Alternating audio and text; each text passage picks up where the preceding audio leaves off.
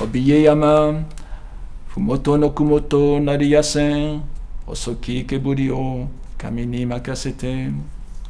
Mon majestueux, deviendra-t-elle nuage sur ses pentes, la mince fumée que je confie au Dieu?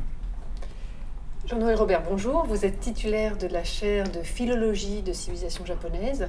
Vous venez de nous faire entendre un waka. Qu'est-ce que c'est que ce poème et pourquoi l'avez-vous choisi? C'est un, poème tiré d'un, d'une centurie de poèmes, c'est-à-dire une centaine de poèmes, qui a été fait par euh, un moine japonais du milieu du XIVe siècle. Il est mort au milieu du XIVe siècle. Il s'appelle Son En. Donc c'est un texte, un, texte sacré indien qui a été traduit en chinois et transmis en chinois au Japon. Un peu comme on lisait la Bible en latin au Moyen Âge, les, Japonais lisaient les sutras bouddhiques en chinois classique. Et euh, ces, ces, ces ces poèmes typiquement japonais, qui sont réputés être le, le, plus, euh, le produit le plus pur de la culture japonaise dans l'imaginaire culturel japonais euh, médiéval, donc ont un, ont un rôle assez extraordinaire. Ils sont censés transmettre dans la langue des dieux, des dieux du Japon, euh, la quintessence de l'enseignement de Bouddha et de Bodhisattva, d'êtres d'éveil qui, sont, qui viennent de l'Inde, n'est-ce pas? Qui interprète en quelque sorte la parole de Bouddha, l'enseignement Alors voilà, de Bouddha. Et il alors non seulement il l'interprète, mais il, son, tout son acte poétique c'est d'intégrer la parole de Bouddha, réputée euh, très difficilement compréhensible, dans une... On va, je, pourrais peut-être parler du mot de rhétorique, dans une sorte de rhétorique poétique japonaise.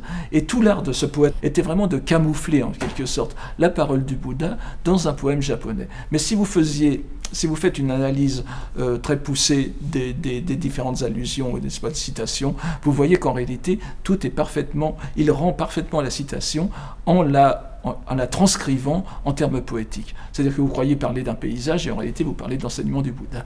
Je, peux suivre ce, dialogue, ce dialogue de, de, textes fondamentaux euh, chinois japonisé, retravaillé au Japon à travers les siècles comme l'un des axes principaux, en tout cas sinon l'axe de, la réflexion japonaise, du moins l'un des instruments les plus euh, dynamiques du développement de la pensée japonaise c'est-à-dire en transposant, en faisant cet acte créateur en, quelque sorte, à partir de la langue chinoise sur la langue japonaise, vous avez l'un des éléments qui font avancer l'approfondissement de la, de la réflexion au Japon. Alors là, on est au cœur de votre problématique, au fond, puisque en parlant à la fois de la langue chinoise et de la langue japonaise, c'est bel et bien ce que vous voulez euh, enseigner de la civilisation japonaise. Elle ne se comprend pas sans faire un lien entre les deux. Voilà, c'est-à-dire que évidemment la, civilisation japonaise est, très redevable à la civilisation chinoise, puisqu'ils ont pratiquement euh,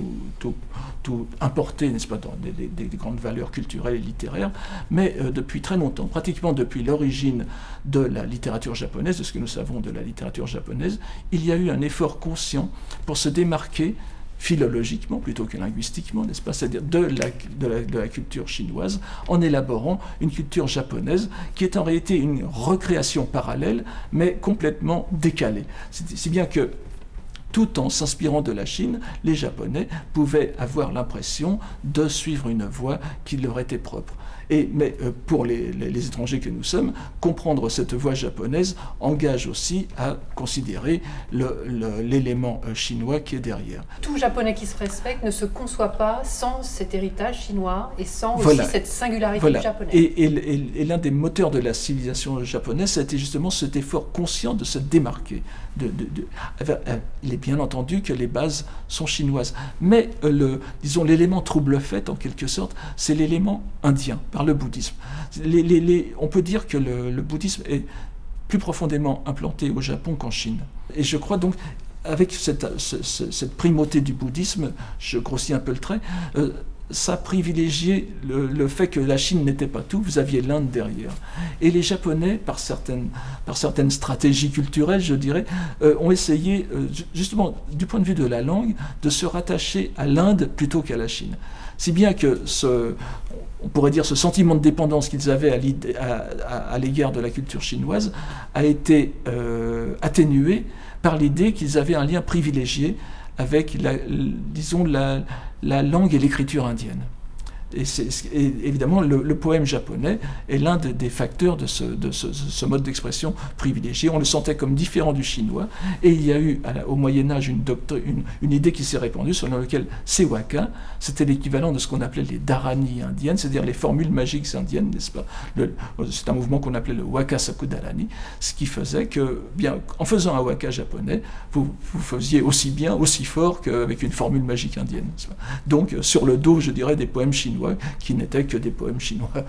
Voilà, donc c'est toute une stratégie, pour ça que je l'appelle philologie, fondée sur, la, sur le sentiment de la langue et la réflexion sur la langue, et qui s'est euh, écoulée jusqu'au XXe siècle, vraiment. Aujourd'hui, dans les écoles, les petits japonais apprennent des waka? euh, Alors, ils apprennent des waka euh, classiques, évidemment, et puis on fait souvent des, des waka modernes. Alors, évidemment, le, waka a beaucoup changé. Ce qui n'a pas changé, ce sont les 31 syllabes. Ça, on est toujours resté dessus. Mais les waka euh, quotidiens, les waka de, de la ménagère, je dirais, parce qu'il y a une quinzaine d'années, il y a eu un, peut-être même une vingtaine d'années maintenant, il y a eu un un recueil de waka qui avait été fait par une, une, jeune, une jeune épouse qui avait euh, été si contente que son mari euh, ait enfin apprécié sa, la vinaigrette de sa salade qu'il en a fait un waka. Et ça, ça, ça, a donné, ça a donné naissance à une frénésie de waka chez elle. Elle a publié comme ça un, un, un, recueil de ces waka qui s'appelle en japonais Salada no Kinembi, n'est-ce pas? L'anniversaire de la salade. Pour, euh, et, donc elle a montré, c'était la première. Donc vous voyez, salada, euh, c'est un mot plus très japonais non plus. Et elle a, elle a relancé vraiment la vogue du waka à ce moment-là.